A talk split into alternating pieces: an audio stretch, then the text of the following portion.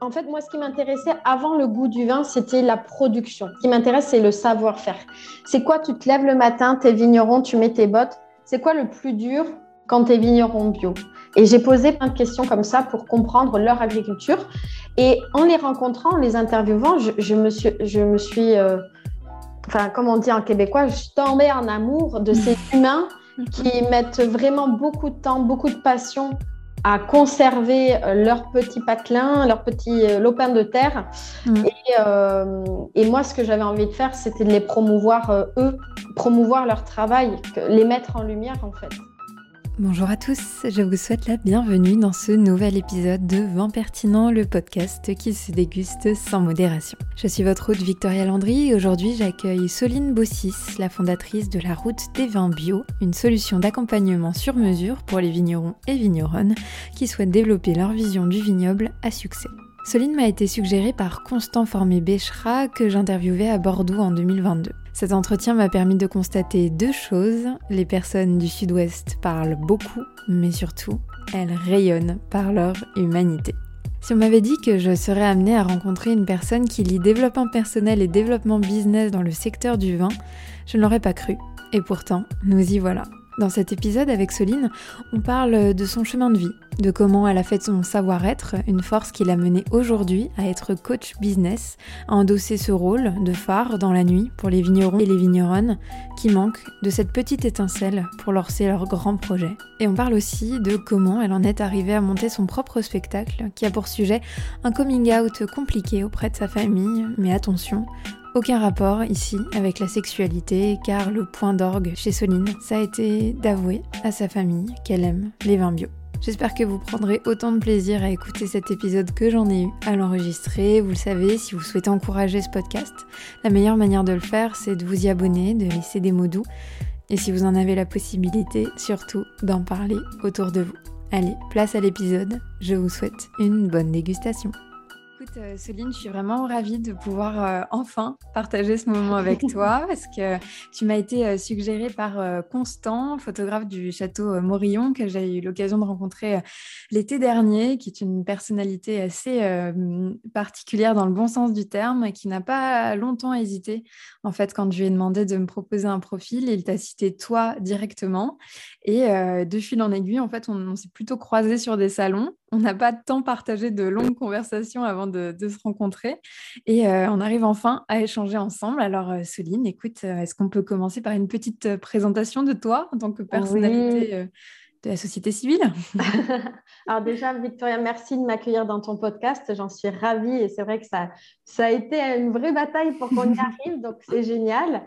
Bah, me présenter rapidement, bah, je m'appelle Soline Bossis, créatrice de l'entreprise La Route des Vins Bio.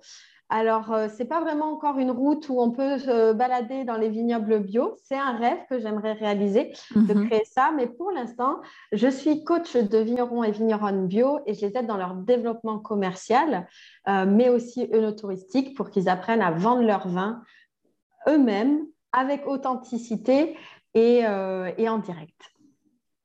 Quand est-ce que tu as créé la route des vins bio? À l'origine, c'était un blog donc j'ai créé en 2017. Mhm. Euh, j'ai été formée par Olivier Roland qui a créé une formation pour les blogueurs pro.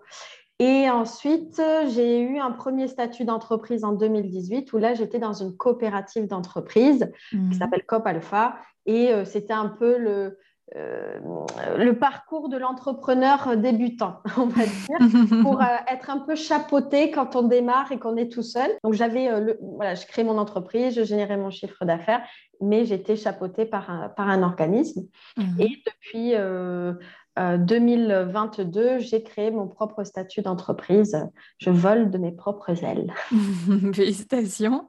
Euh, si tu le permets, dans un premier temps, j'aimerais bien euh, revenir sur ce qui s'est passé avant 2017 et ensuite on parlera un petit peu plus en détail de, la route des vins bio. Euh, tu viens d'où? Alors, j'ai grandi à Toulouse.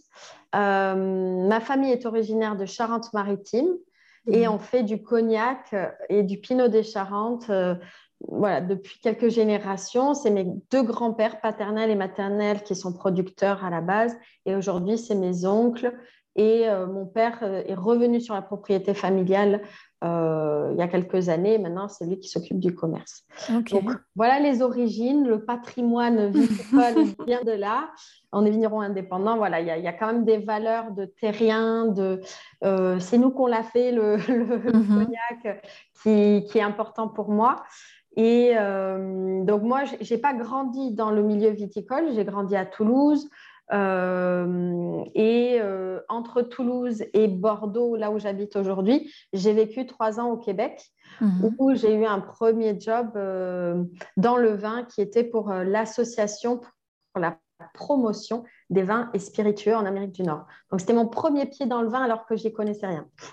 ok, donc on a à la fois le fait que tu n'es pas tant tombé dedans quand tu étais petite, et aussi euh, le fait que tu n'aies pas eu ta première expérience de vin euh, sur le territoire avec un T majuscule. non, c'est vrai par excellence quoi. À la, base, je voilà, j'avais pas du tout d'études dans le vin. J'ai un parcours plutôt dans le tourisme. Alors j'aimais bien dire que j'étais à l'époque plus une touriste professionnelle qu'une professionnelle dans le tourisme, parce que j'ai beaucoup voyagé avant d'avoir un vrai travail dans, dans le tourisme et euh, plus précisément le no-tourisme où euh, en revenant du Canada, je me suis installée à Bordeaux et Bordeaux vin plus tourisme, ça s'appelle le no-tourisme. C'était naturel. effectivement. la, route s'est ouverte d'un coup. Euh. Qu'est-ce que tu as fait au Québec du coup? C'était quoi tes missions? Comment est-ce que tu as euh, bah, poussé cette porte-là de ce métier-là? Euh, Comment est-ce que tu as développé ce goût de ce produit? Et comment ça s'est passé? En fait, quand je suis arrivée, moi, mon objectif était de promouvoir les cognacs de ma famille. J'avais un grand rêve. On était en 2011 et moi, mon rêve, c'était d'exporter le cognac de ma famille. Et euh, donc, quand j'ai eu ce job qui était euh, censé bah, aider les vignerons français à exporter au Canada et aux États-Unis, c'était le, rêve pour moi. Mm-hmm. Et euh, donc, ce qui a fait que j'ai eu le travail, c'est que ma famille faisait du cognac et que j'étais motivée. Et c'est ça qui est génial au Québec, c'est qu'on peut euh, démarrer dans un secteur sans avoir d'expérience. Moi, je n'avais pas du tout de diplôme dans le vin, mais ma volonté, mon, le côté euh, familial et, euh, et mon énergie, évidemment, que, j'ai eu ce, travail-là. Et, et c'est vrai que ça m'a permis d'une part de comprendre le milieu viticole parce qu'on accueillait les vignerons sur le sol nord-américain Mhm. et d'autre part de comprendre les besoins des, des, hum, Américains, des Canadiens en termes de comment ça se passe pour acheter euh, du vin français et l'exporter. Mhm. Euh, donc moi, mon travail, c'était vraiment de mettre en relation et d'organiser les dégustations professionnelles. Donc c'était beaucoup d'événementiel, de logistique. Euh, voilà.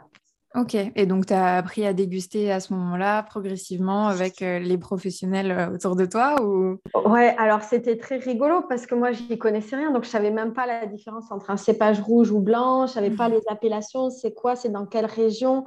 Ah, mais dans le Languedoc, ils font du bon vin, mais moi on m'avait dit que c'était pas du bon vin. Moi je viens de Toulouse, donc moi les vins du Languedoc c'était euh, les trucs pas, pas buvables. Mmh. Là, des vignerons qui me font déguster des trucs ah, mais c'est pas mal en fait.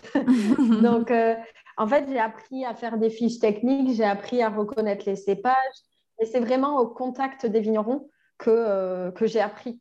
Et, euh, et c'est en revenant en France, quand je suis revenue au Québec, je suis revenue du Québec et je suis arrivée à Bordeaux. Là, j'ai travaillé pour le château Mouton Rothschild, mhm. petit vignoble du Bordelais. Rien du tout. Et, et voilà, un petit, petit vignoble comme ça, un petit vignoble familial de quelques hectares. et en fait, euh, bah, pareil, je n'avais pas une, grande expérience dans la connaissance du vin, comment on faisait le vin. Je savais un peu plus le déguster, mais euh, j'y connaissais toujours euh, rien pour moi. Mm-hmm. et j'ai quand même eu le job. Comme quoi, hein, écoutez bien, c'est pas parce que vous n'avez pas la compétence ou le diplôme que vous ne pouvez pas y arriver prouvez que vous avez votre place et puis euh, c'est votre expérience qui, qui, va faire euh, les, choses. Et, euh, et, en fait, ben, pareil, là, j'ai appris énormément sur le terrain. j'ai passé entre-temps, entre deux saisons à Mouton Rothschild, j'ai passé mon WSET mm-hmm. et j'avais une collègue qui avait passé sa licence euh, Eunotourisme et il y avait des cours en Viti, euh, Viti Eno. Mhm. Donc, j'ai luché mes cours euh, comme euh, si j'étais en licence. Et, euh, et finalement, bah, en quelques semaines, on sait comment on vinifie du vin. Et mon job, c'était de l'expliquer. Mais il faut savoir qu'à l'époque, je ne savais pas ce que ça voulait dire fermentation alcoolique. Et tu as quand même eu le job, c'est quand même. Ah ouais, non, mais parce que c'est. En fait, des compétences, ça s'apprend. Un savoir-être et une attitude, c'est un peu plus compliqué. Mm-hmm. Parfois, on s'interdit d'aller dans certains secteurs parce qu'on se dit, je me sens pas légitime, j'ai pas fait telle étude. Non, mais moi, je suis pas sommelier, master of sommelier, donc je peux, je peux, j'ai aucune légitimité à travailler dans le vin. Je dis ça parce que certainement dans tes auditeurs, il y a des personnes qui aimeraient se lancer dans le vin et qui mm. se disent qu'ils n'ont pas le, diplôme. Moi, j'ai travaillé dans le vin au Québec sans diplôme. Alors, c'est sûr que là-bas, ils peuvent, euh, euh, ils, sont peut-être un petit peu plus ouverts euh, qu'en France, mais même en travaillant pour Mouton Rothschild, j'avais aucun diplôme dans le vin. J'avais même pas, quand j'ai eu le job, même pas le WSET. Donc après, je l'ai obtenu entre deux saisons de, à Mouton, c'est le niveau 2. Et pour moi, en fait, c'était valider mes acquis parce qu'en deux ans avec Mouton Rothschild, j'avais quand même appris beaucoup de choses. Et ce que je faisais, c'est que l'hiver, je ne travaillais pas, vu que j'étais dans la saison œnotouristique, mhm. voilà, d'avril à octobre, novembre. Et ensuite, je partais l'hiver euh, dans des pays étrangers pour soit apprendre les langues, soit visiter des vignobles, soit faire les deux. Donc la première année, je suis partie vivre deux mois euh, en Allemagne chez un vigneron, euh, mhm. tailler la vigne. J'ai appris l'allemand et l'été suivant, ben, je pouvais faire les visites en allemand. tu avais des euh, notions d'allemand avant de Oui, alors bon, j'ai fait allemand euh, seconde langue au lycée. Euh, après, j'ai fait des études dans le tourisme, tout ça. Mais ah oui, j'ai quand même eu un bachelor en, Autriche aussi, c'est vrai. Parenthèse. voilà, mais mais il faut dire que je n'avais pas parlé quoi. À l'époque, quand j'ai démarré où je me suis remise à l'allemand, je ne savais pas dire la visite dure deux heures et demie en allemand, juste pour te dire mon niveau. et mois, bah, j'ai traduit toute la visite de Mouton Rothschild qui devait faire 11 pages en allemand et, euh, et je suis partie vivre deux mois là-bas pour euh, améliorer mon niveau. Et après, j'arrivais à parler euh, trois heures en allemand sur les malolactische Gerung, donc les, les fermentations malolactiques, donc ça va. Waouh euh, Mais bon, ce n'était pas, le, pas le plus fun non plus. Hein.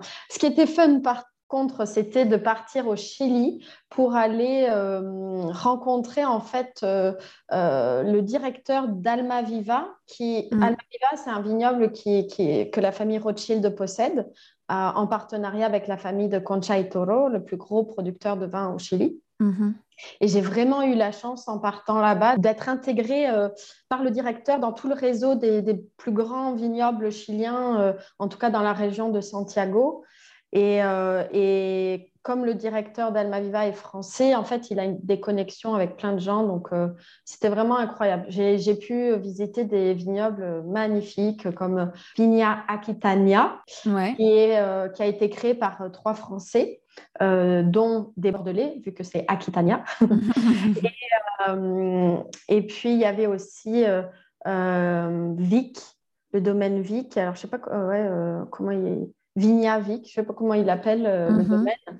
Et ça, c'était un milliardaire norvégien qui avait acheté 400 hectares de terrain. Et pareil, c'était des Bordelais qui ont été euh, mandaté pour euh, créer un vignoble euh, à partir de rien, de A à Z, sur, ce, sur ces 400 hectares, de créer un hôtel et tout. Et tu m'as parlé un peu plus tôt en privé mmh. de Monsieur Valette. Oui. Et, c'est quelqu'un de sa famille, mais je ne me souviendrai plus le, le nom. Le lien de parenté Ouais, voilà. D'accord. Wow. et, euh, et, justement, alors, euh, deux choses que je vois avec euh, tout ce que tu me racontes là, c'est est-ce que ça a été un peu violent première question, de passer du Québec où justement tu n'avais pas la question de la légitimité qui pouvait se, poser dans le sens où tu pouvais culpabiliser de ta position de, on va dire, néophyte, de passer de cette position-là un peu de, grande ouverture d'esprit et de, de, cette chance qu'on te donne en soi à un un vignoble assez conventionnel dans une énorme structure qui est quand même reconnue pour comment dire, pour être un, peu bah, justement stricte et exigeante, c'est normal. Hein, c'est euh, Château mmh. Rothschild, ils ne sont pas arrivés là par hasard. ça n'a pas été trop violent pour toi de passer euh, d'un extrême à un autre? Pas, du tout. En fait, euh, ce que j'ai acquis quand j'ai vécu au Québec, c'est la confiance en soi. Et quand je suis arrivée en France, euh, j'avais pas de réseau, mmh. j'avais pas forcément beaucoup d'expérience mais j'avais la confiance et, euh, et j'avais ma personnalité. Mhm. Et en fait, ce qui a fait que ça a marché, c'est surtout euh, un lien que j'ai créé avec ma, ma chef du, euh, du, au château? au, château. Et, et, je pense que une des compétences qu'on néglige, c'est notre personnalité, c'est qui on est, qui peut être un atout, en fait. Mhm. Euh, et, c'est notre force de travail. Donc moi, en fait, je n'ai pas changé qui j'étais. Et qui j'étais a été un atout pour Mouton Rothschild. Euh, je me suis pas... Euh, en fait, c'est ça, c'est qu'à un moment donné, quand tu as confiance en toi, tu n'es ni mieux ni moins bien que qui que ce soit. Mmh. Tu as quelque chose à offrir et tu vas donner le meilleur pour, pour ces gens-là. Après, moi, je j'avais pas un rêve de travailler pour Mouton Rothschild. Moi, en mhm. fait, je, voulais du travail et ils offraient des super conditions. Donc, j'ai dit euh, banco. Euh, mais c'est surtout le lien, en fait. C'est surtout le lien avec cette personne, euh, avec ma chef. Mhm. Et ce que j'ai expérimenté à Mouton Rothschild, c'est de pouvoir être entièrement moi-même tout en étant dans un cadre, comme tu l'as dit, strict. C'est-à-dire que moi, j'ai des anecdotes avec des clients. Moi, c'était un show, mes visites. Alors, je ne sais pas si on va l'aborder, mais j'ai créé mm. un spectacle, un Wine Woman Show. Et ça, c'était quand même quelques années avant. Mais quand tu faisais une visite avec moi à Rothschild, mais tu rigolais, euh, je te racontais des histoires. Il y avait une petite, euh, des petites marches, je mettais sur les marches et je parlais de, de la famille et tout. J'adorais euh, parler de leur histoire familiale. Il y avait aussi le côté art, il y avait deux musées. Donc, mm. on ne parlait pas que de vin et on pouvait rendre accessible ce, patrimoine euh, euh, familial, historique, viticole. Et ça, j'étais vraiment animée par ça. Euh, il n'y a pas eu, en trois ans, il y a peut-être eu trois jours où j'ai pas eu envie d'aller travailler. Bon, j'avais aussi 1h20 de train, donc c'était quand même assez long. Évidemment. mais, mais sinon, c'était du bonheur. Donc, je pense que la clé, c'est quoi qu'on ait envie de réaliser dans, nos expériences professionnelles, c'est de rester soi-même et pas mm. de se conformer à ce qu'on pourrait croire que les gens attendent de nous. Mm. Moi, ma, richesse, enfin en tout cas mon opportunité ici, force, c'était de rester moi-même, euh, de pouvoir rigoler en entretien, d'être détendu. Ça n'enlève pas qu'on a un côté euh, représentation, euh, politesse, élégance. voilà, on avait des tenues très strictes. Mhm. Euh, mais euh, voilà, qui, qui, faisait partie du décor et c'est OK. Euh, je ne m'habille pas comme ça tous les jours, mais c'était quand même classe. ouais. Et, et, juste un instant, revenir sur tes expériences, notamment au Chili. Du coup, tu disais que c'était, il y avait un lien avec la famille Rothschild. Du coup, est-ce que ça a été, tes visites, elles ont été favorisé par le fait que euh, tu faisais partie des employés en France. Du coup, ça fonctionne un petit peu comme un, réseau, comme une grande famille? Oui, c'est ça. Bah, franchement, moi, j'avais l'impression d'être la baronne. Hein. on m'a ouvert toutes les portes. Le, directeur, il a pris quelques jours euh, pour nous emmener avec sa stagiaire qui, venait de Champagne qui était œnologue euh, dans un vignoble à deux heures de Santiago. Euh, enfin, il m'a donné plein de contacts. Euh, donc, j'ai eu accès à des visites privées dans des, dans des super vignobles. Il y avait Vigna Santa Cruz aussi. Mhm. Euh, mais parce que aussi, je pense que personne ne le fait. De toutes les personnes qui ont travaillé comme guide à Mouton Rothschild, je ne pense pas qu'il y en ait beaucoup qui aient pris un budget de leur poche pour prendre un billet d'avion et aller au Chili. Mais moi, en fait, ce que je faisais, c'est que chaque année, j'essayais d'aller chercher une expérience complémentaire qui m'aiderait à faire de, ma prochaine visite une expérience encore différente. Hmm. C'est-à-dire qu'avec ce voyage-là, ben, je reviens à Mouton, ben, j'ai d'autres d'autres choses à raconter. Euh, c'est ça qui est super enrichissant. C'est, euh, il y avait aussi, comme il y avait beaucoup le côté art, j'allais tous les ans à Paris voir une exposition mhm. d'un des artistes qui a peint pour Mouton. Donc j'ai aussi euh, améliorer, on va dire, ma culture artistique. Alors, j'aime beaucoup l'art de base, mais mm. ça me donnait en fait une raison d'aller voir euh, l'expo de Niki de Saint-Phal euh, ou, ou bah, Picasso, Miro, Dali, des, des, gens comme ça, quoi. Je fais une parenthèse ici, mais euh, c'est marrant que à la fois tu aies une expérience euh, au Québec et aussi que tu me parles de, de Mouton Rothschild et, des œuvres d'art parce que c'est euh, exactement le, sujet du podcast qui vient d'être publié avec, avec Claire en tout cas. Enfin, c'est pas le sujet, mais on en, a, on en a parlé de tous ces points et je trouve ça fou que qu'on continue comme s'il y avait un fil d'Ariane, tu vois.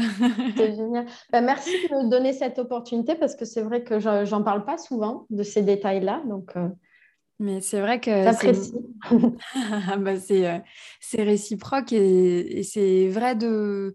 Enfin, c'est hyper intéressant et je trouve que c'est une bonne chose justement pour ce, cette typologie de, de famille, de propriétaires qui, qui, qui donne l'opportunité aux visiteurs de pouvoir avoir accès à leur collection et, et voilà que ça fasse un peu une pierre de coups entre euh, euh, apprendre le vin, déguster le vin et aussi ouvrir euh, les portes de sa culture sur d'autres thématiques et d'autres sujets avec des œuvres qui sont inaccessibles pour la plupart des gens. Quoi. Donc c'est vraiment très intéressant et effectivement c'est un peu une ode à la curiosité que tu nous fais. Et donc, 2017, tu ouvres ton blog. Ensuite, tu, en, tu, tu, tu crées une, une, vraie machine à partir de ça, donc la route des vins bio. J'ai lu sur ton site que tu te définis comme une personne qui accompagne les vigneronnes à se sentir légitimes en tant que chef d'entreprise en créant leur propre vignoble à succès. Ouais. Alors, oui, bah, c'est une facette, j'ai envie de dire, de, de, ce que je fais. En fait, ce serait vraiment identifier là ma mission. Mhm. Il y a plusieurs types de vignerons aussi. Et euh, globalement, en fait, ce que je fais avec mon entreprise, la mission de mon entreprise, c'est euh, d'aider les personnes qui sont en charge des ventes à être autonomes dans la vente. Aujourd'hui, les personnes qui sont en charge des ventes sur les petites propriétés, hein, je ne parle, mhm. pas, enfin, je parle pas des gens, je, la cible n'est pas les, les, personnes qui ont le service marketing, communication, euh, euh, le stagiaire dans tous les départements. Enfin, voilà. Mhm. Euh, moi, c'est vraiment. Qui ont plusieurs départements déjà. Voilà, déjà. moi, c'est vraiment les petits domaines où il y a le mari, la femme ou le frère, la sœur, le père, la fille, etc. Et mhm. souvent, cette personne qui euh, on peut, alors c'était très rigolo avec des vignerons, il y en avait qui s'appelaient les, les, pièces rapportées du domaine et d'autres la valeur ajoutée du domaine. Et donc voilà, moi c'est les valeurs ajoutées du domaine que, que j'accompagne, c'est-à-dire ces personnes qui avaient peut-être une autre carrière professionnelle et qui aujourd'hui se retrouvent à faire la vente des vins. Et comme elles aiment leur mari ou leur père ou leur frère, bah, elles se disent bah, je, vais, je vais aider, mais en vrai, j'ai aucun diplôme dans le commerce, ni la com, j'aime pas vendre, euh, je me sens pas légitime à parler des vins parce que je ne sais pas le déguster. Et en fait, euh, bah, c'est dommage parce que en vrai, quand elles ont des clients en face, que ce soit à la propriété ou sur les salons, elles adorent parler du vin, elles adorent euh, échanger avec les clients en direct. Mais aller présenter les vins, être un peu plus représentatif, voilà, ben, c'est toujours un peu plus délicat. Donc, mhm. euh, c'est d'arriver à acquérir des compétences tout en restant des compétences dans la vente, mhm. tout en restant soi-même. Et euh, donc, euh, je dis que j'accompagne principalement des femmes, mais je coach aussi des hommes et je coach aussi des vignobles qui ne sont pas certifiés bio. Pour moi, mhm. l'important, c'est qu'on partage des valeurs communes dans le respect de l'environnement, des respects de, des femmes aussi. Donc, s'il y a des hommes qui n'aiment pas trop les femmes, euh, ben, ils ne seront pas, ils seront pas ben, C'est bien dommage pour eux, voilà. voilà, ça arrive aussi. Et bon courage, monsieur. Mm, voilà, mais en général, les hommes qui travaillent avec moi, ben, ils, sont, ils sont trop choux. Euh, et euh, non, j'ai eu vraiment beaucoup de chance dans les, les clients que, que j'accompagne. Il y a de belles valeurs humaines et c'est ce qui, et ce qui nous lie. Et moi, les gens que j'accompagne, si je peux, si je les aime pas, c'est pas possible en fait. Bah, bien sûr. Vraiment les gens que, avec qui je travaille, il y a une proximité qui se crée. moi, dans mon accompagnement, je, vais à la propriété et souvent, bah, je me déplace jusqu'en Champagne, au Luxembourg, en Savoie, la Bourgogne, la vallée du Rhône, tout ça. Bah, je mhm. dors chez elles oui, tu rentres dans leur intimité. Voilà, je dors à la maison, il y a le mari, il y a les enfants, euh, je les vois coucher les enfants en leur, lisant une histoire. Euh, donc, euh, c'est on voit un autre aspect aussi du métier quotidien. Et moi, de toute façon, je ne veux pas travailler sur un business si je ne travaille pas sur l'humain aussi. c'est Pardon, je, rigole parce que c'est exactement ce que me disait euh, Constant lors de son bah podcast. je, fais beaucoup référence au, podcast précédent, mais c'est euh, incroyable. Bah, Constant et moi, on se connaît, on, a, on travaille ensemble. Et, et, de la même façon, visiblement. Voilà, c'est ça qui nous unit. Et c'est pour ça que quand on a aussi un, un marketing aligné, c'est-à-dire que moi, l'entreprise que j'ai créée, elle est complètement alignée avec qui je suis, mes valeurs et ce que j'ai envie de faire. Il n'y a pas un truc qui fait que c'est pas une partie de moi. Et, donc, j'attire aussi des gens qui veulent travailler avec moi, qui partagent cette vision-là. Mm-hmm. Et j'attire, euh, euh, donc, je dis qui veulent travailler avec moi comme constant, des, des, prestataires, euh, mais aussi des vignerons, des vigneronnes. Voilà, moi, je ne sais pas faire, si je ne suis pas moi-même, faire du prout-prout, je ne sais pas, non, ça c'est on se tutoie, on se parle normalement, euh, on ne dit pas des mots compliqués comme marketing, mais on en fait quand même. Très bien. Et on est loin quand même euh, de l'onotourisme. Comment tu es passée euh, de, de, représentante en onotourisme chez Mouton Rothschild à chef d'entreprise c'est une bonne question. on me la pose souvent et en fait, c'est que je voulais créer à la base une agence de no tourisme mm-hmm. sur les vignobles bio. Mais quand j'ai interviewé des vignerons et je leur disais euh, est-ce que je peux venir avec un groupe ou quoi ben, En fait, ils n'avaient pas de visite. Donc j'ai dit ben, la vraie problématique, c'est pas de créer des wine tours pour les touristes, hum. c'est d'aider les vignerons à accueillir ces touristes. À accueillir ces touristes. Donc, en fait, en 2019, j'ai créé une première formation en ligne pour mhm. apprendre à faire des, visites no touristiques. Enfin, à la base, c'est mon programme d'accompagnement, mais bon, il a été amélioré. Mhm. Mais euh, je suis partie d'abord d'une problématique que j'ai entendue auprès des, vignobles, mhm. des vignerons. Et comment j'ai fait pour créer cette formation? Ben, Je me suis formée au marketing digital. Donc déjà, j'avais une formation pour créer mon blog, pour euh, apprendre à créer des formations, mais je n'avais pas, on va dire, l'outil de savoir vendre. Mhm. Donc, j'ai pris un premier coaching avec un, coach en marketing euh, qui m'a appris à utiliser une plateforme pour enregistrer mes formations, qui m'a appris à faire du marketing aligné. Pour moi, ça, c'était important. Mhm. Euh, et ça m'a permis, moi, de créer un outil que j'appelle la ligne d'authenticité, c'est-à-dire qui je suis comme entreprise, comme personne, quelles sont mes valeurs et qui est mon client idéal. Et ça, dans le milieu viticole, en fait, c'est souvent des, des, agences extérieures qui vont le faire pour vous en vous disant, toi, tu es comme ça, et toi, tu fais ça, et toi, machin. Hmm. Et moi, j'apprends aux vignerons à le faire eux-mêmes sans qu'ils sachent que c'est du marketing. Parce que tout de suite, ça les brusque et, ah, ça, bah, ça leur fait peur. C'est compliqué tout ça. Mais, euh, mais on y arrive très bien. Et hum, donc, moi, ce qui a fait que je... je... En fait, c'est en développant mon entreprise que j'ai appris à la gérer, à la faire grossir et je me suis toujours formée en fait. C'est pour moi la vraie clé du succès, c'est que j'ai eu, euh, je vais te dire peut-être quatre coachs, j'ai fait des séminaires et encore là, je reviens d'un séminaire avec David Laroche sur le business, mhm. euh, comment euh, faire ce qu'on fait x10. Donc je, je, me forme toujours pour apporter un maximum de valeur à mes vignerons et mes vigneronnes pour qu'ils aient en fait des outils qui soient à la pointe de ce qu'ils peuvent utiliser aujourd'hui euh, pour développer leur vente. C'est vraiment du marketing euh, aligné pour les vignerons. Hmm. Et voilà. C'est hyper intéressant et, à la fois ce côté euh, qui revient beaucoup chez toi de faire les choses sur le tas, euh, toujours avec beaucoup de dynamique et aussi c'est extrêmement respectueux en fait de ton client de toujours aller à la pointe de la connaissance pour l'accompagner toujours au mieux. Euh, c'est euh, c'est joli. Ah Comment C'est super enrichissant en fait. Moi, je ferais pas tout ça si c'était pas pour mes vigneronnes. En fait, hmm. quand je fais un séminaire, je me dis qu'est-ce que je peux aller chercher qui va servir mes vignerons. Et en fait, par exemple, le dernier séminaire que j'ai fait avec David, il y a eu un intervenant qui nous a donné des astuces d'organisation. Bon, c'est le gars qui fait euh, six entreprises à un million par an, tu vois, enfin, ce profil d'entrepreneur. Donc, quand il te donne des conseils, tu les prends. Tu l'écoutes. Et donc, les conseils qu'il nous a donnés, c'était très pragmatique. Ben, moi, je vais faire un séminaire à la fin du mois euh, avec mes vignerons, puis d'autres personnes qui ne sont pas dans mon programme. Je vais leur partager ces outils-là. Mm-hmm.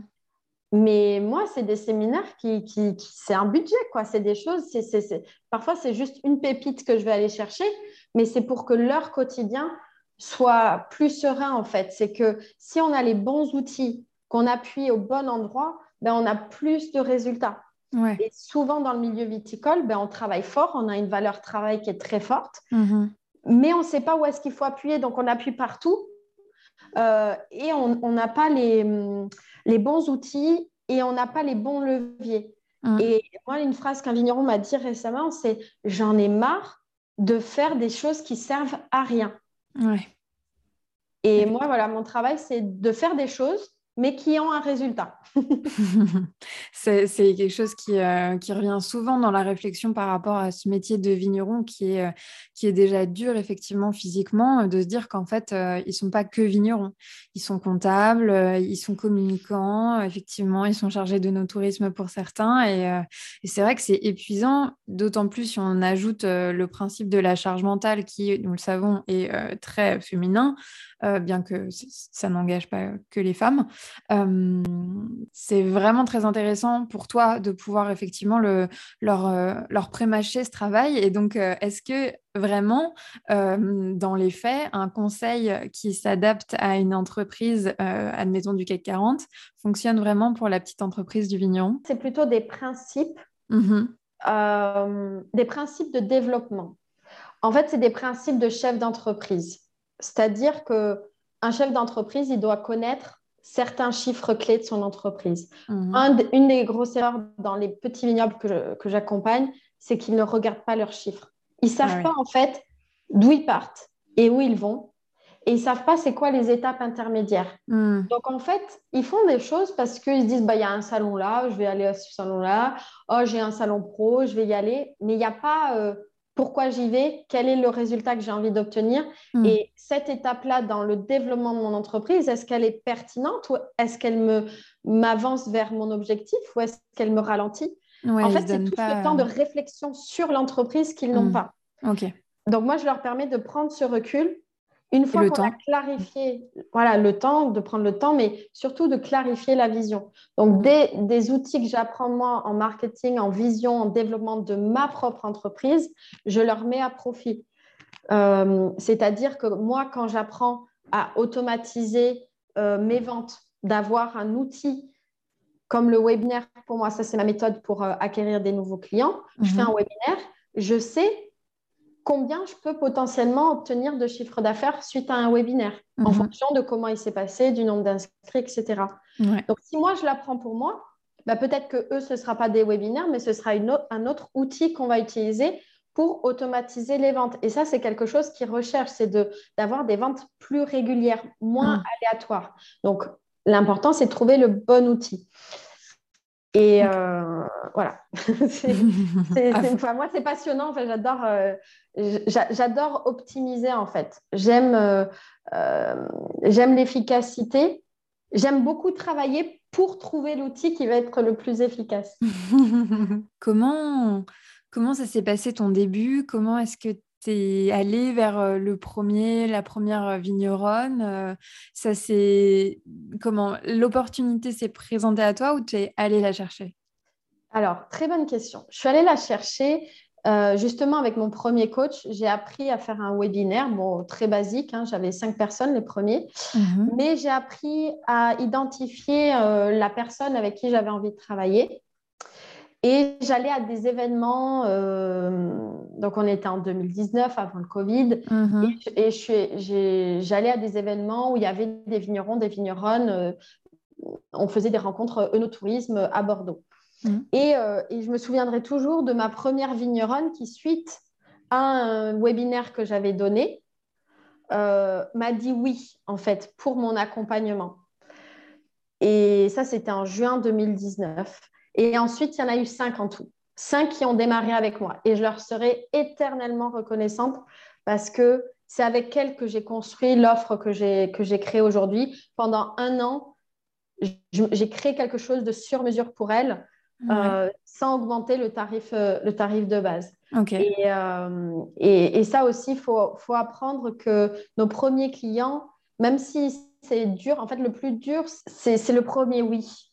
C'est aussi se rendre compte que nous, en tant qu'entrepreneurs, ben, il y a quelqu'un qui va nous donner de l'argent pour le mm. travail qu'on fait. Mm. Et pour moi, les premiers accompagnements que, que je faisais, on va dire que j'ai multiplié par 10 le prix en trois ans.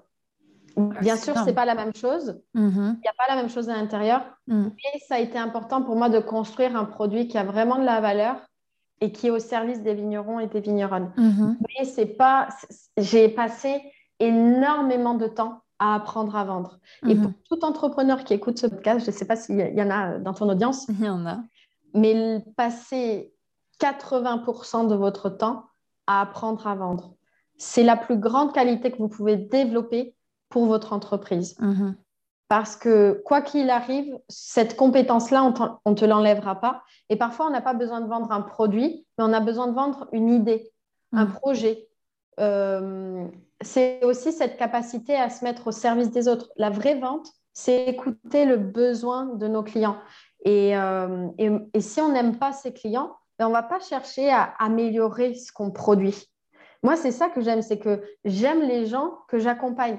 Donc, si je vois qu'il y a un truc qui ne marche pas, je me dis, qu'est-ce que tu aimerais à la place? C'est quoi qui, pourrait t'aider à ce que ce soit plus facile? Et je mm. suis toujours en train d'améliorer mon programme. Et tu vois, par exemple, là, en ce moment, j'ai des vignerons qui veulent travailler sur l'export. Moi, ce n'est pas ma spécialité. Je suis plus dans la vente directe à la propriété ou sur les salons ou par des emails de vente. Euh, ben, je vais m'associer avec une, une amie qui est plus spécialisée dans, dans l'export. Et euh, on va construire un, un mini-programme sur comment former des vignerons à être autonomes pour leur export sans embaucher que je veux, c'est faire grossir en fait mon équipe mm. de coachs, de personnes qui vont accompagner les vignerons et qui vont garder les valeurs de, la route des vins bio. C'est pas être euh, indépendant et euh, je te recommande cette personne-là pour faire telle personne. Mm. Je, veux, grossir l'équipe pour qu'il y ait euh, en fait une boîte à outils pour les vignerons mais qui soit encadré. En fait, le, mon programme d'accompagnement, il y a beaucoup d'entraide en fait entre les vignerons et les vigneronnes. Il y a des sessions de travail de groupe, euh, il y a des, euh, des coachings individuels. Je me déplace, comme je le disais, à la propriété. Donc, mhm. il y a vraiment aussi un cocon, une, une, une, communauté qui se crée aussi entre les membres de ce programme que j'appelle les vignereuses et les vignereux. Oh là là Et euh, et donc, euh, je, me suis perdue en t'écoutant. Euh, j'avais une question qui a, disparu aussi. Euh, ton, attrait pour le bio, donc tu l'as dit en, début d'épisode, le fait que tu avais ces valeurs-là de respect de l'environnement, etc. Mais est-ce qu'il y a un volet transition que tu proposes? T'aides un petit peu les vignerons sur ce sujet-là? Alors, je n'aide pas forcément à la transition dans le vignoble. Mhm. Euh, moi, je prends les gens qui sont déjà certifiés ou des gens qui ne le sont pas du tout et je ne cherche pas à convaincre. Euh, moi, en fait, qu'est-ce qui m'a emmené au bio? Ben, Je pense qu'il y, y, a plusieurs étapes. D'ailleurs, je les raconte dans mon spectacle, mon Wine Woman Show, Le vin bio pour tous. Mhm. Parce que comme je l'ai dit, euh, ma famille fait du cognac, mais fait du cognac pas bio. Et ça a été un vrai combat intérieur de créer un blog euh, qui s'appelle La route des vins bio. Déjà ça, je peux te dire que je ne l'ai pas dit tout de suite. Hein. Ah c'était vraiment un peu tabou, un peu compliqué. Euh. Ah, mais moi, j'avais peur qu'il me déshérite. Hein. À ce point-là Je me disais, non, mais en fait, j'avais peur d'être déloyale vis-à-vis de ma famille parce que je faisais la promotion des vins bio. Euh, mon cheminement, il a d'abord été personnel. C'est-à-dire que moi, j'ai fait un, premier travail sur moi, sur ma féminité, sur le cycle de la nature, du féminin. Enfin, voilà, j'ai mhm. fait beaucoup d'introspection. Voilà, on va dire, je pourrais te faire un roman, il y a plein de choses à dire. Mais ça me passionne, donc je ne vais pas t'arrêter, mais euh, ce n'est pas le sujet. voilà, dire qu'il y a eu d'abord un cheminement personnel qui m'a permis de me reconnecter à la nature et à moi-même. Une fois que moi, j'ai pris conscience que j'étais un être humain sur cette terre et que la nature, il fallait la respecter autant que je me respecte et autant qu'on peut respecter les femmes, je dis, euh, bah, qu'est-ce que... Bah, en fait, le vin que je bois, il, il se fait comment, en fait? Mm-hmm. Et moi, à Mouton Rothschild, j'ai expliqué que la vinification on expliquait très rarement euh, comment ça se fait les traitements à la vigne. Donc, j'y connaissais rien. Honnêtement, je n'y connaissais rien. Et la première fois que j'ai connecté avec la vigne bio, euh, c'est au Chili. C'est sur un vignoble où euh, on était en, un vignoble en biodynamie, Vigna Emiliana. Et là, le, guide, il, prend de la terre dans le sol, il nous la montre et il nous explique comment ça se passe tout ça. Mhm. Et on voit des poules dans l'herbe qui nous expliquent que les poules, elles font caca, ça va faire... tu vois, ça... Ouais, ouais, ça nourrit les vignobles et ça tout. nourrit euh. tout ça. Et donc, tu te dis, ah, mais il y a des gens, ils aiment prendre soin de la nature. tu sais, c'est le premier constat. Et, tu... et là, je me dis, mais en vrai, comment on fait le vin bio? Et c'est de ça qu'est parti mon blog, c'est que je voulais bien consommer du vin bio en me disant c'est mieux pour la nature, c'est mieux pour la santé, tout ça. Mais mhm. concrètement, je n'avais aucune idée de comment c'était fait. Et, moi, je buvais du vin bio avec des copains en soirée. Je n'avais pas de problème par rapport au goût, parce qu'il y avait aussi ce constat-là pour certaines personnes que vin bio est égal euh, vin pas bon. Et moi, voilà, et moi, je n'avais pas de problème de goût. on buvait la bouteille, il n'y avait pas de souci. et euh, donc, donc, en fait, je me suis dit, ben, je, je vais m'intéresser à comment on fait le, le, vin. Ah, en fait, moi, ce qui m'intéressait avant le goût du vin, c'était la production. Moi, je, ce qui m'intéresse, c'est le savoir-faire. C'est quoi Tu te lèves le matin, tu es vigneron, tu mets tes bottes? C'est quoi le plus dur quand tu es vigneron bio? Et j'ai posé plein de questions comme ça pour comprendre leur agriculture. Et en les rencontrant, en les interviewant, je, me suis, je me suis euh, enfin, comme on dit en québécois, je suis tombée en amour de ces humains qui mettent vraiment beaucoup de temps, beaucoup de passion à conserver euh, leur petit patelin, leur petit euh, lopin de terre. Mm. Et, et, moi, ce que j'avais envie de faire, c'était de les promouvoir, eux, promouvoir leur travail, les mettre en lumière, en fait. Mm-hmm. Ça, ça me passionne. Ok. Et donc, euh, bio, biodynamie quand même, est-ce que dans tes clients, tu as un peu de tout, euh, euh, en partant du bio jusqu'à des mouvements un petit peu plus niche même si Oui, oui, oui, j'ai des vignerons en biodynamie. nature ou pas? Oui, il y a des vins nature aussi. Ok en, bio, biodynamie à, Bordeaux, il y a Nicolas d'Espagne avec qui je travaille, mhm. c'est Maison Blanche. Mhm. Euh, en Alsace, il y a le domaine Étienne Simonis euh, en biodynamie. Euh. Et après, il y a des vignobles qui ne sont pas forcément en biodynamie, qui font des vins nature. Après, j'ai des vignobles en agroforesterie et des vignobles qui ne sont pas du tout certifiés et qui ne veulent pas du tout. Vraiment de tout, quoi. Voilà, il y, a de tout, mais quand même, les gens viennent me voir parce que je suis spécialisée dans le bio et mhm. les femmes. C'est mhm. ma niche et c'est ce que, ce que j'aime, mais euh, voilà, je ne suis pas sectaire. Et donc, euh, justement, je, rebondis là-dessus, tu me tends cette perche, je la saisis. Euh, quand on s'est croisés sur, je crois que c'était Wine Paris ou Millésime Bio. Millésime Bio, ouais. Ouais, tu me disais que tu avais quand même justement des hommes qui osaient faire appel à toi et en liant ça avec la question de la légitimité notamment de ces femmes vigneronnes qui ne le sont pas et qui le deviennent. Euh, quelle est la différence que tu remarques entre euh, ces deux typologies de, clients Et euh, est-ce que finalement, il y a une vraie différence sur ces questions de légitimité, sur ces questions de demander de l'aide sur des sujets qu'on ne gère pas nécessairement? Tu, me demandes si, les, les, hommes ont le même syndrome de l'imposteur que les femmes? Oui, et si, euh, et si dans ta perception des deux euh, coachings, il y a vraiment beaucoup de différences dans les approches Il y, a une, y a une différence, mmh parce que les hommes sont un peu plus euh, passage à l'action. Mmh. Voilà, ils veulent un truc, ils veulent le, mettre en place. Donc, j'ai moins à pousser sur le fait d'oser faire les choses. Mmh. Donc, je vais dire quelque chose, je vais suggérer une, une méthodologie, ils vont le faire. Les femmes, elles ont des injonctions qu'elles se sont mises. J'ai peur de téléphoner, j'ai peur de prospecter. Euh, oui, mais je ne peux pas augmenter mes tarifs. Non, je ne peux pas vendre une visite à 10 euros, même pas à 5 euros. Donc, je vais travailler en fait des problématiques qui sont là, de, enfin des problématiques, en tout cas des blocages qui sont là depuis longtemps. Hmm. Donc, pour pouvoir mettre en place des stratégies, il faut aller faire sauter toutes ces peurs et toutes euh, ces injonctions qu'elles se sont mises. Alors qu'avec les hommes, c'est pas pareil. Par contre, eux, ils prennent un petit. Alors, quand ils sont prêts, ils passent à l'action, mais. Il euh, faut plus de temps avant qu'ils soient prêts. C'est ça. Mhm. c'est qu'ils vont prendre un peu plus de temps. C'est pas les mêmes problématiques. C'est qu'ils ils vont beaucoup réfléchir. Voilà, ils vont réfléchir, ils vont réfléchir, ils vont réfléchir. Je vais leur dire un truc, puis une fois, deux fois, trois fois. Puis à un moment donné, tout s'allume et c'est bon. et ça passe à l'action. Ce n'est pas les mêmes problématiques, mais on arrive au même résultat. Euh, mm. L'objectif, bah, c'est de développer ses ventes. Euh, voilà, c'est du coaching. Donc le coaching, ça veut dire que on part de ce que la personne veut. On va, à travers le questionnement, extraire ce qui est vraiment ce que la personne a envie de réaliser. Donc, mhm. une fois qu'on a un vrai objectif, on peut mettre le, la stratégie en place. Mais ce n'est pas moi qui viens avec une stratégie toute faite. Mhm. Vraiment, j'extrais. Ah, moi, je veux vendre euh, euh, 10 000 bouteilles au particulier, mais j'ai vraiment validé avec la personne que c'était ça qu'elle voulait faire. Mhm. Parce que des fois, on se ment à soi-même et on se dit Ah, j'aimerais bien que mon vin soit partout sur la planète.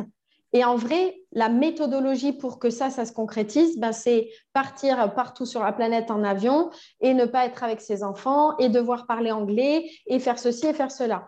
Et par exemple, ben, ils ne veulent pas apprendre l'anglais. Donc, ils ne vont pas se donner les moyens de leurs ambitions. Mais en vrai, peut-être qu'ils n'ont pas envie d'être partout sur la planète. Et mm. en fait, ce qu'ils veulent, c'est peut-être de recevoir plus à la propriété parce qu'ils aiment bien être chez eux. Ils ont un super lieu et en plus, ils font plus de marge. D'autres, ils n'ont pas du tout envie d'accueillir chez eux, ils veulent rester tranquilles et être plutôt sur les routes euh, et rencontrer des gens. Et ça, ils n'ont pas de souci euh, pour ça. Tu vois?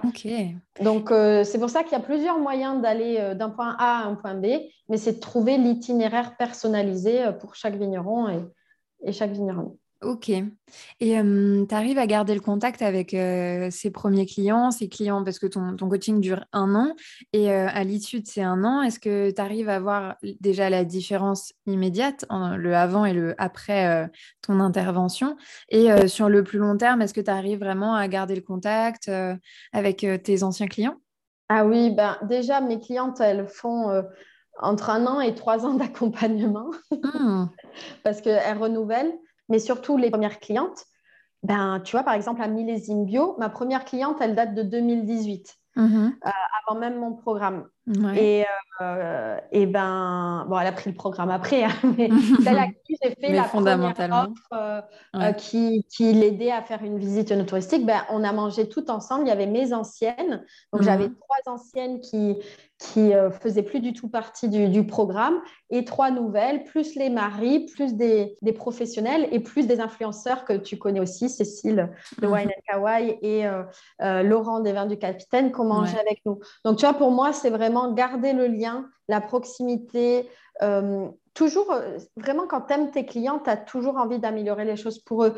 C'est fantastique. Écoute, on y arrive. Euh, au-delà de tout ça, de ce travail euh, qui est quand même relativement acharné, j'aime bien cette expression d'œuvre totale. tu as créé un spectacle. Donc vraiment aucun rapport. enfin, en tout cas, de prime abord, tu vas nous expliquer un petit peu ça. Ça s'appelle Le vin bio pour tous. tu es monté sur les planches en fin d'année dernière, c'est ça, l'été dernier, si je me souviens. Ouais, en fin, fin 2022. Incroyable. Est-ce que tu peux nous en parler un petit peu plus en détail? Ah oui, avec plaisir. En fait, euh, le projet, il a commencé en, septembre 2019, même peut-être en juillet 2019. À direct. Ouais. Donc, en fait, c'est ça. C'est que, en vrai, j'ai participé à une formation pour apprendre à faire des conférences gesticulées. Une conférence gesticulée, c'est apprendre à parler d'un sujet à la fois avec du savoir froid qui est plutôt le côté technique, donc mhm. transmettre des infos euh, euh, pertinentes et, euh, et, des anecdotes, tu vois, du savoir chaud qui est plus des trucs rigolos, etc. Donc, mhm. à la suite de cette formation, qui était six jours de formation, bah, j'ai créé mon premier spectacle. Mon premier spectacle avait plutôt une forme conférence que stand-up ou que théâtre. Un peu comme un TEDx, je ne sais pas si tu connais. Un peu comme un TEDx, mais il y avait quand même un côté théâtre et donc, cette première, la première fois que je l'ai joué, c'était en janvier 2020 dans un petit théâtre de 35 places, avant, avant le Covid, avant le, uh-huh. coco. Et, et, en fait, j'ai fait ce spectacle, mais c'était vraiment bah, une première et un, rêve de petite fille, quoi, de louer un théâtre et, et de performer. Donc, encore une fois. Tu avais ce rêve petite, du coup. Ah oui, moi, j'ai toujours fait euh, la showgirl, la clown. Euh, euh, voilà, j'aimais beaucoup les, spectacles, la danser, mhm. faire du théâtre, tout ça. donc, c'était assez naturel pour moi. Mais voilà, c'était mon petit rêve de, de, petite fille. Puis après, il y a eu le Covid. J'avais déjà des contacts pour jouer à Paris et à Toulouse. finalement, ça ne s'est pas fait. Euh, et, en 2022, j'ai eu l'opportunité euh, de louer un théâtre euh, de 150 places. Donc, on passe de 35 à 150, places. Voilà. bon, en sachant que celui de 35, je l'avais fait deux soirs de suite, donc j'avais quand même eu 70 personnes. Mm-hmm. Bon, les trois quarts, c'était ma famille et mes amis, hein, faut pas Et peu importe, un spectateur est un spectateur. C'est ça. Et, euh, et, puis là, par contre, c'était un vrai théâtre euh, à Bordeaux, euh, avec des fauteuils rouges, tu vois ce que je veux dire, mhm. une belle scène, des rideaux et tout ça. Donc, c'était un petit peu le gros, gros défi pour moi. Et ce spectacle, en fait, pour moi, il avait beaucoup de valeur, pas tant dans le fait de parler de vin bio. Finalement, le vin bio, c'est un peu le sous-sujet du mmh. sujet. Euh, ce spectacle, c'est je raconte mon cheminement. Euh, de, je t'en ai parlé rapidement sur qu'est-ce qui a fait qu'aujourd'hui, j'assume de boire du vin bio en sachant que ma famille fait du cognac pas bio. Donc, c'est mon coming out bio où je dis, euh, je rassemble ma famille, papa, maman, tonton, papy j'ai quelque chose à vous dire, c'est pas facile, mais je vais y arriver. S'il vous plaît, continuez de m'aimer. Et là, je leur balance, j'aime le vin bio. Donc, c'est vraiment ce coming out-là. Mm-hmm. Mais derrière ce coming out, il y a surtout ce cheminement pour apprendre à s'assumer, apprendre à assumer qui on est, qu'est-ce qu'on aime, euh, être en accord avec soi-même, être aligné avec ses valeurs, avec ce qu'on pense, et avec comment on agit dans, dans la vraie vie. Euh, et, euh, et, pour moi, c'était aussi un message d'oser réaliser ses rêves. Et il avait vraiment beaucoup d'importance pour moi ce spectacle parce que euh, parfois on a des envies et on ne les réalise pas juste parce qu'on n'ose pas ou parce qu'on a une petite voix qui nous dit non. Mais en vrai, si on a eu l'envie, c'est que c'est nous, c'est vraiment ça qu'on veut faire. Mm-hmm. Mais sauf que on s'en empêche parce qu'on vient mettre des freins, des croyances, on vient mettre l'avis des autres, on vient mettre la peur de l'échec dans l'équation, alors qu'en vrai, il n'y a personne qui, vient, qui viendra te dire euh, tu as eu tort d'oser réaliser ton rêve. Personne. Et donc, pour moi, ce spectacle, il était vraiment l'exemple. Tu vois, des fois, il y a des gens qui disent je veux impacter des vies, mais qui font rien de leur vie. En fait, ton, ton exemple, ce que tu fais de ta vie, les risques que tu prends, c'est ça, impacter des vies. C'est hmm. pas euh, le dire, c'est le faire, c'est l'incarner. Moi, j'ai eu peur pendant deux mois euh, avant le spectacle, mais j'ai pleuré. Je me suis fait coacher par une coach. Franchement, quand elle a vu le truc, elle a dit Mais jamais tu seras prête au début. Et après, j'ai bossé comme taré. Et en plus, je vendais les places. Enfin, c'était un boulot monstre. Mais quand tu as un rêve et quand tu sais pourquoi tu le fais, euh, je ne l'ai pas fait pour l'argent, je n'ai pas, j'ai pas euh, euh, gagné d'argent sur ce spectacle. Mmh. Par contre, les bénéfices que j'ai, que j'ai pu récolter, je les donné à une association qui s'appelle Maison Rosette Bordeaux et qui vient en aide aux femmes, aux femmes atteintes d'un cancer. Donc pour moi, ça avait beaucoup de valeur. Oui, ça avait du sens. Voilà, et, et c'est vraiment je, parle beaucoup du féminin, je parle beaucoup de prendre soin de soi, de, respecter son rythme, respecter le rythme de la nature, respecter son rythme personnel, s'autoriser à, réaliser ses rêves. Euh, voilà, il y avait plein de valeurs qui étaient euh, incarnées dans ce spectacle. Et le résultat du spectacle, c'est qu'à la fin, il y a des gens qui sont venus me voir en me disant bah, Soline, tu vois, moi je suis pianiste et tu me donnes envie de remonter sur scène. Tu m'autorises à réaliser mon rêve. Euh, une autre personne qui me dit euh, Soline, bah, tu vois, j'avais quelque chose à dire à, ma famille qui n'était pas facile et euh, je, ce témoignage-là m'autorise à le, à le dire. Quoi. Ça me donne du courage pour, pour verbaliser ce que j'avais à dire. Même si c'est un sketch en fait, ce que je fais. Je n'ai pas vraiment parlé comme ça à ma famille, mais c'est, ça a été quand même un travail personnel. Hein. Je peux te dire que bah euh, voilà, j'ai fait la formation pour faire une conférence, mais j'ai aussi fait un travail personnel avec une coach pour euh, sortir du côté euh, je me sens loyale vis-à-vis de ma famille. Euh, mhm. et si je parle des vins bio, je me sentais déloyale, tu vois. Ouais, bien sûr. Et quand est-ce que tu pars en tournée? Parce que moi, j'ai très envie de le voir, ce, ah spectacle. Alors, ben, donc les prochains, les prochains spectacles, ce sera principalement si on me demande de le jouer quelque part dans un premier temps. D'accord. pour un groupe déjà établi. Euh, mhm. parce que moi, je ne reloue pas un théâtre toute seule à vendre les places. C'est pas possible. Ouais, c'est trop. Euh, c'est pas ton métier finalement. c'est un boulot à part entière. Bah ouais. Euh, y a, tu sais ce que c'est, le travail avec la presse. Hein. j'ai envoyé 120 communiqués de presse. J'ai eu un article dans le Sud-Ouest. Hein, L'histoire de notre vie. voilà, tu vois ce que je veux dire. Donc, mais, mais voilà, c'est une super expérience. Et après, tu vois on, parlait aussi d'entreprendre. Mm. Et quand tu as des expériences comme ça où tu t'es prouvé en dehors de ta compétence principale, hein, euh, par exemple, tu fais euh, voilà, ton métier et à côté, tu fais quelque chose comme ça qui n'a rien à voir, ben, en fait, ça te donne une force pour faire tout le reste. Mm. C'est-à-dire, j'ai été capable de faire ça. Ben, tous les prochains défis euh, dans mon entreprise, euh, c'est Pinot à côté. voilà. c'est plein de beaux enseignements et justement, encore une fois, euh, tu, prépares toujours la place pour les questions qui arrivent, donc c'est parfait. Quelles sont les prochaines étapes pour toi? C'est quoi tes prochains projets?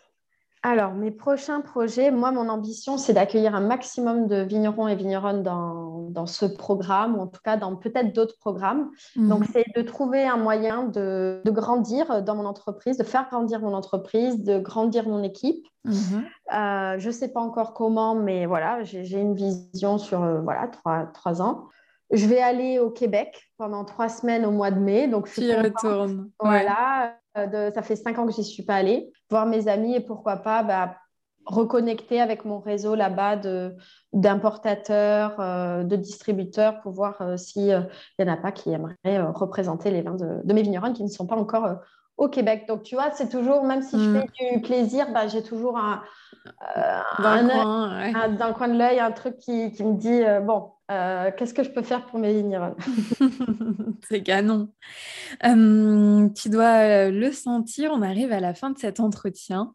Mhm. interview. Oh. Attends, c'est les trois dernières questions, mes questions signature, mes questions préférées. Mais en vrai, c'est pas nécessairement la fin des fins, parce que tu peux prendre le temps, bien entendu, que tu veux pour y répondre. ma question vraiment préférée, c'est la suivante. Est-ce que tu pourrais me, me confier une anecdote que tu as vécue dans le monde du vin? Ça peut être euh, ça peut être une dégustation, ça peut être une rencontre, ça peut être un, moment vraiment euh, qui, te, qui te vient à l'esprit quand euh, tu penses au monde du vin. Alors, je t'avais envoyé les questions en amont pour que tu puisses y réfléchir. As-tu trouvé l'histoire que tu souhaiterais nous raconter? En fait, j'ai quand même participé à un événement du vin qui était pas commun, c'est-à-dire que j'étais présente à l'enterrement de la baronne Philippine de Rothschild. Donc, en connaissant l'histoire de la famille, mhm. euh, c'est quand même un événement euh, pas anodin et tu, tu, tu, te retrouves là, euh, participer à un événement familial mais aussi médiatique. Mhm.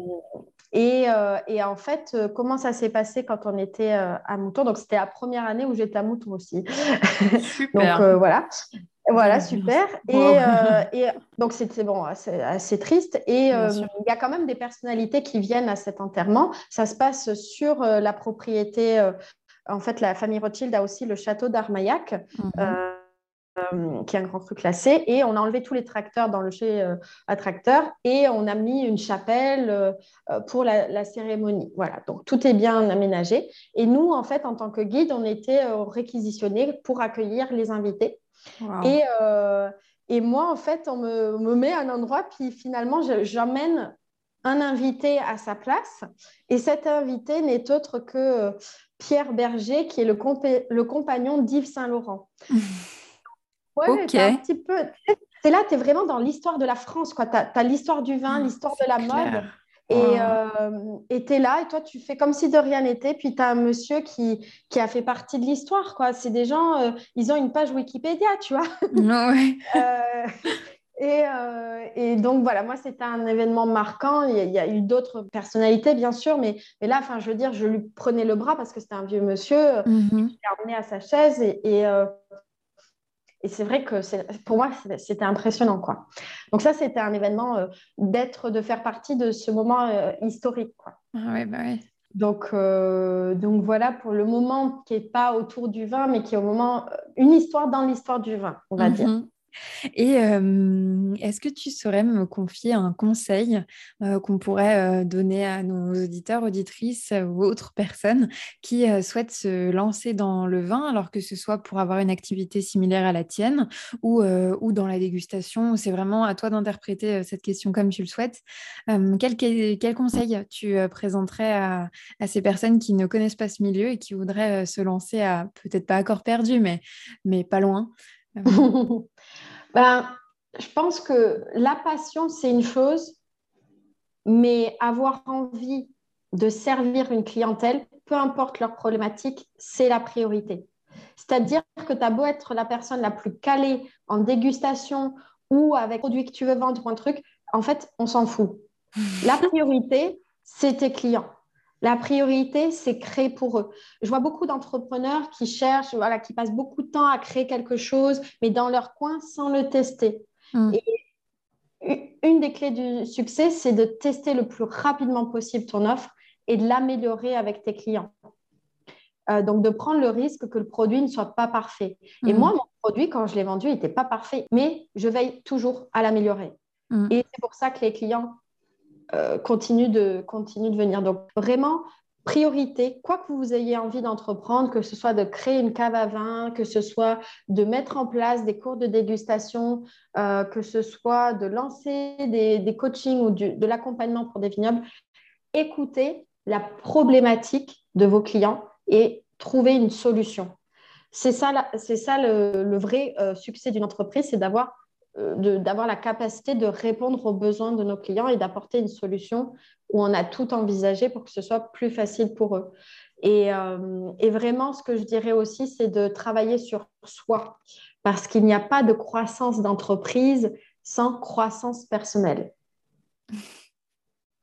C'est beau, vraiment. Euh, je, sais que je vais sortir grandi de ce podcast et, et j'espère que ce sera le cas de, de tous nos auditeurs parce que parce qu'en fait, tu te demandes de me présenter un conseil, mais tu as tellement jalonné l'ensemble de cet entretien de, de petites pépites de savoir-vivre et de, et de foi en l'avenir. Je, je, te, je, te, remercie vraiment pour bah, euh, cette générosité. et j'espère que tu, tu je, je, ne peux que te souhaiter euh, le meilleur dans cette aventure. Et c'est vraiment euh, la manière dont tu te définis, c'est exactement la manière dont te définis c'est constant. Donc, je, suis vraiment ravie. Et il y a une dernière question avant qu'on se quitte, Soline. si tu pouvais choisir le prochain intervenant de, de, ce podcast, la personne qui se tiendrait à ta place, qui est-ce que ce serait? Ben, je pense évidemment à Cécile de Wine and Kawaii et Comme ton.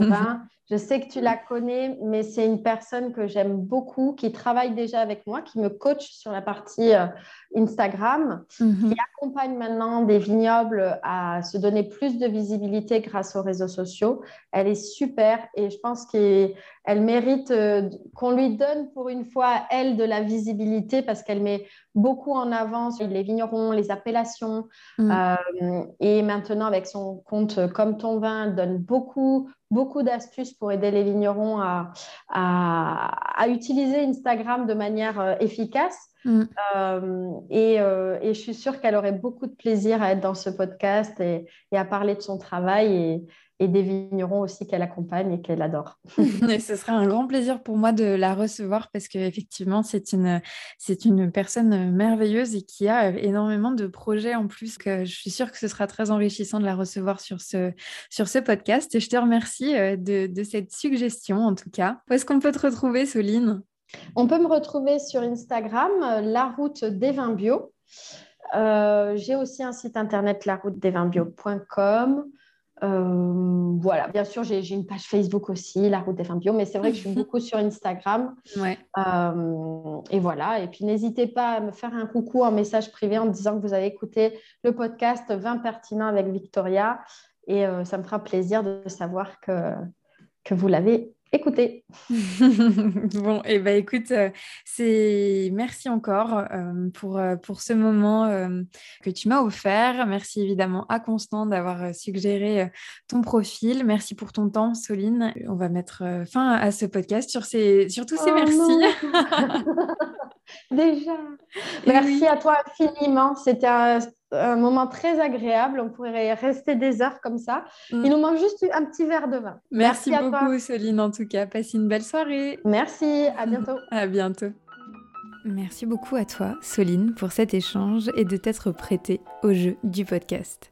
Chers auditeurs, chères auditrices, avant de vous quitter, je vous informe que les liens pour que vous puissiez retrouver les informations de Soline Bossis et la route des vins bio sont en barre d'infos du podcast.